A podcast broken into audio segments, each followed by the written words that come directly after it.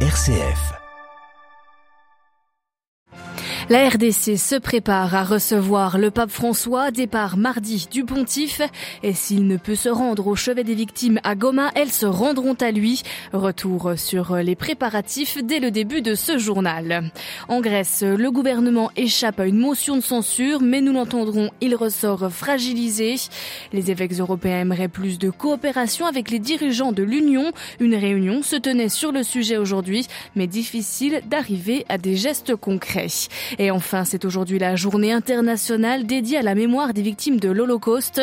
Nous reviendrons sur l'importance de la transmission avec Tamar Elad Applebaum, rabbin à Jérusalem. Radio Vatican, le journal, Marine Henriot. Bonsoir. Dans quatre jours, le pape François s'envolera finalement en RDC, direction la tentaculaire Kinshasa, 17 millions d'habitants. Un voyage très attendu sur place. La dernière fois qu'un pape s'est rendu en RDC, c'était le Jean-Paul II en 1985. Prévu initialement en juillet dernier, ce déplacement avait été repoussé et quelque peu modifié. Le pape François restera à Kinshasa et ne peut se rendre à Goma pour rencontrer les victimes des exactions qui font actuellement trembler le pays mais les victimes et les religieux religieuses de l'Est auront bien l'occasion de s'entretenir avec François mercredi prochain, le 1er février, dès le lendemain de son arrivée à Kinshasa. Le père Jean-Marie Vianney Kitumani est le secrétaire provincial de l'Assemblée de la province ecclésiastique de Bukavu, à la frontière avec le Rwanda, une région sous les violences du groupe M23. Depuis l'aéroport de Goma, il est en route vers Kinshasa avec une première délégation de victimes le pape a voulu, étant donné qu'il ne vient plus à Goma où il devait les rencontrer, le pape les a invités et a voulu les rencontrer à Kinshasa. Alors les évêques de la province ecclésiastique de Bukavu ont mobilisé euh, tous les efforts pour pouvoir acheminer les victimes des atrocités de l'Est congolais à Kinshasa. Là, ils rencontreront le pape le mardi à 16 heures il va rencontrer euh, des victimes euh, de toute la partie depuis, euh, depuis les hauts plateaux de Vira jusqu'à Bounia. Et elles aussi, elles attendent du pape un grand message de réconfort certainement, parce que il porte en eux la, la marque de, les blessures voilà, depuis l'aéroport de Goma en RDC, le père Jean-Marie Vianney Kitumeni et le programme de ce 40e voyage apostolique est d'ores et déjà à retrouver sur notre site internet. Un voyage à suivre sur nos ondes grâce à nos envoyés spéciaux tout au long de la semaine prochaine. Réunion entre les Nations Unies et les États du lac Tchad ce vendredi. Il a été convenu d'une enveloppe de 500 millions de dollars pour lutter contre l'insécurité dans la région. Le bassin du lac Tchad est devenu l'épicentre des violences du groupe Boko Haram et de l'ISWAP, l'État islamique en Afrique de l'Ouest. Et la pandémie et les changements climatiques exacerbent l'urgence humanitaire, avertissent les Nations Unies. Madagascar se relève de la tempête tropicale Chenezo passée il y a une semaine. Le bilan des morts est revu à la hausse, au moins 22 personnes. Une vingtaine de personnes est encore portée disparue et près de 30 000 ont dû quitter leur foyer.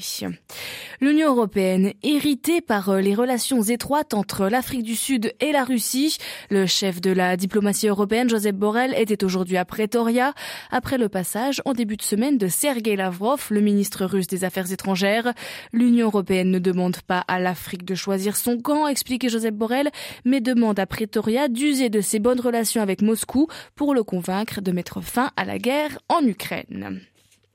En Grèce, le gouvernement conservateur surmonte une motion de censure déposée par l'opposition de gauche qui l'accuse d'avoir mené des écoutes illégales de téléphones portables de responsables politiques et de journalistes. À Athènes, Alexia Kefalas. Sans surprise, le gouvernement conservateur de Kyriakos Mitsotakis a surmonté la motion de censure déposée par l'opposition de la gauche radicale d'Alexis Tsipras. La raison Le scandale des écoutes illégales qui éclaboussent le Premier ministre depuis des mois. Il est accusé d'avoir donné l'ordre aux renseignements grecs de mener des écoutes illégales sur les téléphones portables d'un député européen, d'un ministre conservateur, de hauts responsables militaires et d'au moins trois journalistes via le logiciel espion Predator. Mais là où l'opposition demandait preuve à l'appui des réponses sur ce dossier qui ternit l'œuvre du gouvernement à l'approche des élections nationales. Kyriakos Mitsotakis, fort de sa majorité, a assuré que l'affaire était entre les mains de la justice désireux de clore au plus vite ce dossier épineux. Si la majorité conservatrice estime que les sondages d'opinion resteront inchangés malgré ces débats houleux ce vendredi, l'opposition ne veut pas en démordre et prévient d'une campagne sous haute tension Athènes. Alexia Kefalas pour Radio Vatican. Et toujours au sommaire de l'actualité européenne, la COMEC, la Commission des épiscopats de l'Union européenne, tenait ce vendredi à Bruxelles une réunion avec des hauts responsables de l'Union, tels que le vice-président de la Commission et le vice-président du Parlement européen.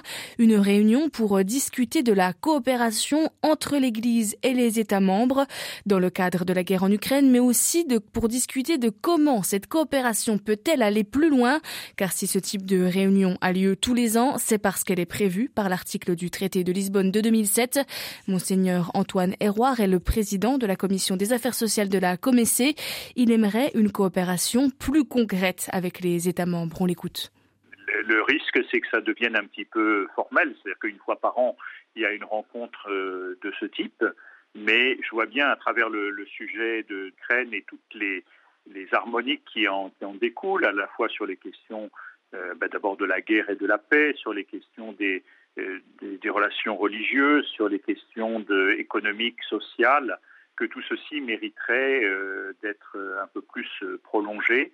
Et je pense qu'on gagnerait à ce que ces échanges soient plus nombreux et peut-être plus organisés aussi en amont. Il faudrait déjà qu'on ait peut-être un temps un peu plus long et puis peut-être aussi euh, un, une partie qui puisse être un petit peu informelle dans laquelle chacun peut euh, exprimer plus en détail euh, ce qu'il pense, ce qu'il a soutenu dans sa déclaration. Je pense que ça serait plus ça serait bien que du côté des institutions européennes, eh bien cette dimension-là euh, se, mettre en œuvre. Hmm, voilà, monseigneur Antoine Héroard, président de la commission des affaires sociales de la Comessé.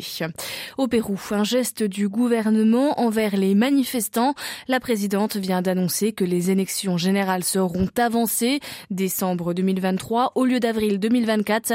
Depuis l'arrivée au pouvoir de la nouvelle présidente début décembre, une partie de la population péruvienne réclame sa destitution et la mise en place d'élections. Au moins 46 personnes sont mortes en marge des manifestations. 27 janvier, c'est aujourd'hui la journée internationale dédiée à la mémoire des victimes de l'Holocauste. Le, pape l'évoquait mercredi lors de l'audience générale. Le souvenir de cette extermination de millions de personnes, il ne peut être ni oublié ni nié. Un appel à la pacification qui rejoint celui de Tamar Elad Applebaum, rabbin à Jérusalem. Elle participe à une conférence sur le rôle des femmes dans le dialogue interreligieux à Rome.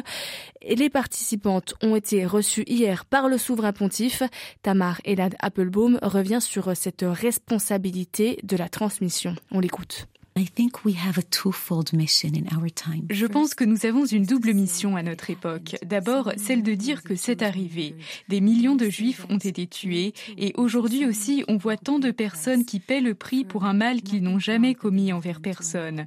Nous devons arrêter cela et notre responsabilité est de faire savoir que c'est arrivé et d'apprendre que c'est à nous de l'arrêter. Notre capacité à tirer les leçons des horreurs que les humains peuvent faire à d'autres va de pair avec la responsabilité d'arrêter cette horreur, où qu'elle arrive. Plus nous apprenons et nous acceptons que l'histoire porte tant de traumatismes, de cruautés et d'horreurs, plus nous comprenons que c'est moi, que c'est nous, chacun de nous qui avons à rester debout face à l'horreur, à la cruauté, à l'appétit, et à créer de l'empathie, de la solidarité et le courage de se protéger les uns les autres. Parce que lorsque je suis le gardien de l'autre, je suis mon propre gardien. Nous sommes tous connectés, nous sommes comme un bel arbre d'une seule humanité nous sommes une famille humaine. En tant que personne religieuse, je sais que Dieu nous a créés et que nous formons une unique famille. Nous sommes une famille. Voilà, le rabbin Tamar Elad Applebaum. Elle était interrogée par Adélaïde Patrignani.